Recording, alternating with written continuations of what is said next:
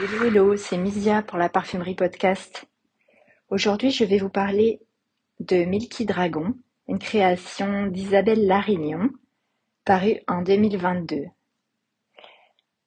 Je vous invite à aller écouter, si ce n'est déjà fait, l'interview d'Isabelle Larignon. Je vais faire quelques redites ici pour euh, vous expliquer un peu plus en détail ce Milky Dragon, comment il a été créé, comment il a été euh, inventé et quelles ont été ses inspirations. Alors Milky Dragon, Isabelle Larignon s'est inspirée d'un voyage en Chine et notamment d'une visite de plantation de thé au petit matin avec la brume et l'odeur verte qui s'en dégageait. Isabelle s'est également inspirée fortement d'une euh, boisson qui s'appelle le thé Milky Oolong, qui est un thé taïwanais. Le oolong, c'est un thé bleu qui est semi-oxydé avec des facettes qu'elle décrit comme chaudes, comme euh, des odeurs de fourrure de chat, de châtaigne, des odeurs de praliné, alors je ne vous cache pas, l'été oolong, pour moi, c'est un mystère. Donc j'ai couru un magasin de thé ce week-end pour aller découvrir euh, ce thé et pouvoir euh, étudier ces facettes que je trouve très intéressantes. Il y a aussi également des, facettes sur ce thé oolong euh, beurré, brioché, lacté, coumariné, des odeurs de foin. Et en plus de ces odeurs de foin, on va trouver également des notes de fleurs blanches. Alors cette boisson, le milky oolong, pour ceux qui ont la chance de connaître ou qui seraient intéressés pour les tester, il y a des notes qui sont vraiment amples, rondes, donc on va avoir quelque chose qui est décrit par Isabelle comme floral, sucré, crémeux, lacté. Il y a aussi des odeurs et des arômes euh, de fruits cuits, de prunes, de mirabelle, des odeurs de confiture. Donc ça, c'est l'inspiration euh, d'Isabelle Larignon sur la boisson Milky Oolong. Ensuite, en termes d'étymologie, donc on a le terme oolong, oolong ou oolong, certaines appellations, qui veut dire en chinois dragon-corbeau ou dragon noir. Il y a une légende chinoise qui raconte qu'un planteur vit surgir un dragon noir d'un théier. Et donc c'est en l'honneur de cet animal que son nom fut donné à une variété de thé. J'aime beaucoup cette histoire. Donc on voit le lien entre le Milky Oolong et le Milky Dragon, où le Milky Dragon vient également euh, prendre tout son sens au sein d'un conte qu'Isabelle écrit pour narrer ce parfum de façon très poétique. Voilà. Donc ça, c'est, je ne vais pas vous lire le conte ici, il est assez long, mais je vous invite à euh, contacter Isabelle Larignon pour lire ce joli, joli poème. Et ça, je vais vous dire, c'est un sacré euh, storytelling pour ce parfum. Alors, en ce qui concerne vraiment maintenant mon avis sur ce Milky Dragon. Ce Milky Dragon, je l'ai découvert dans une box euh, au parfum. dans la box numéro 34, c'était la box de l'été 2022. Donc la box numéro 34 qui est toujours en vente, si ça vous intéresse. J'ai été assez surprise par cette odeur, euh, par ce parfum, parce que j'ai trouvé très poétique, très fin, très délicat, pas du tout tapageur.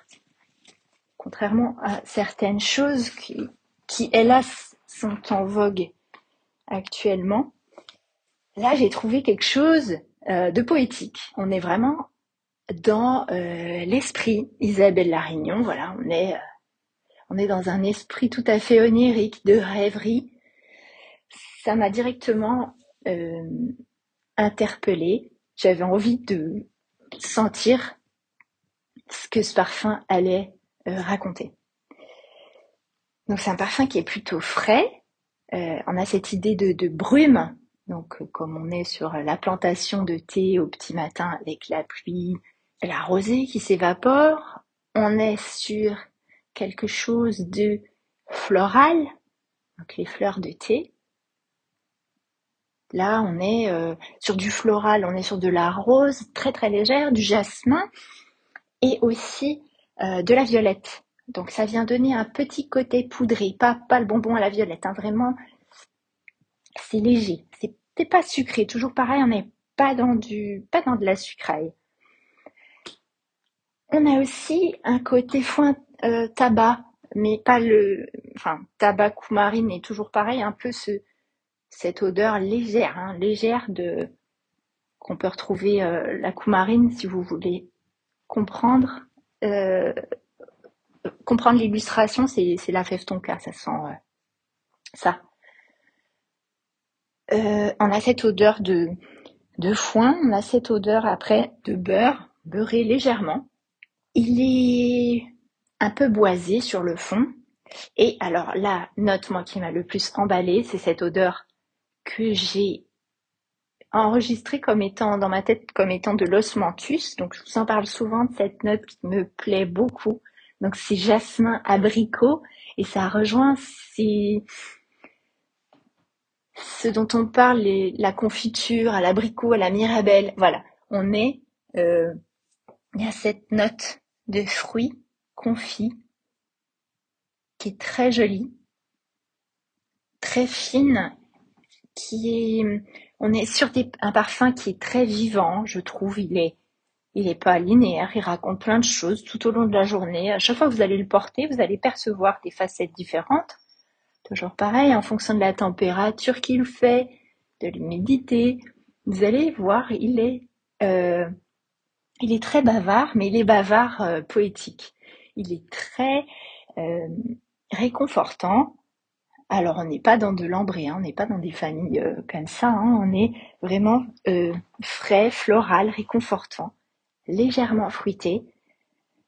Pour moi, c'est un parfum qui est, pas senti. Bon, il y a une note de thé qui est... C'est pas thés qu'on a l'habitude de sentir. Je vous dis, moi, je suis allée voir du côté du Houlong pour voir quelles étaient ces, notes. Euh, des notes plutôt plutôt foin, donc ça, oui, on va retrouver cette note, mais c'est pas des notes de thé vert, de thé noir, comme on peut sentir sur certains parfums dont on a déjà parlé. Au-delà d'être euh, si facile à vivre ce parfum, pour moi, c'est, alors comme toujours, cette note que j'assimile à l'osmanthus, pour moi, c'est une note qui est joyeuse. C'est une note qui me met en joie et euh, c'est vraiment un booster d'humeur. C'est c'est quelque chose, c'est un parfum qui va me faire sourire. C'est un parfum qui me donne le sourire. C'est un parfum qui au-delà d'être réconfortant, apporte de la joie. Voilà, je pourrais pas dire mieux sur ce Milky Dragon. Je vous ai même pas donné les notes qui sont décrites. Euh, donc je vais je vais vous présenter ces notes maintenant. Donc en note de tête, on a de la bergamote, du buchu que je ne connaissais pas, c'est une note verte et de la cardamome, très légère, hein, la cardamome à mon nez. En note de cœur, on a donc du beurre, des cétones de rose, du jasmin, de la violette avec ses ionones, des lactones, une petite odeur de noisette. Pour le côté aqueux, des notes ozoniques. Pour les notes de foin, de la sauge sclarie. Et en note de fond, on a du cachemiran, du cèdre de Virginie, du fir balsam et de la mousse de chêne.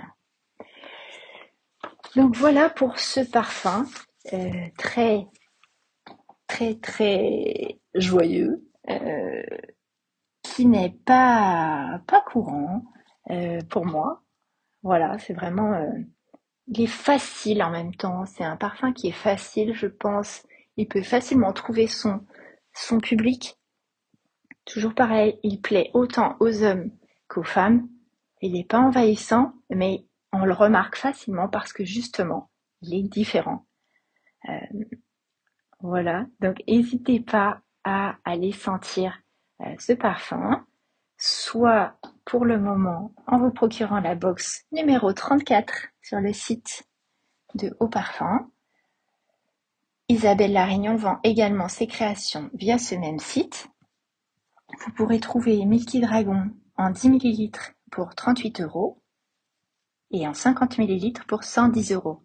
Voilà, c'était Mésia pour la parfumerie podcast.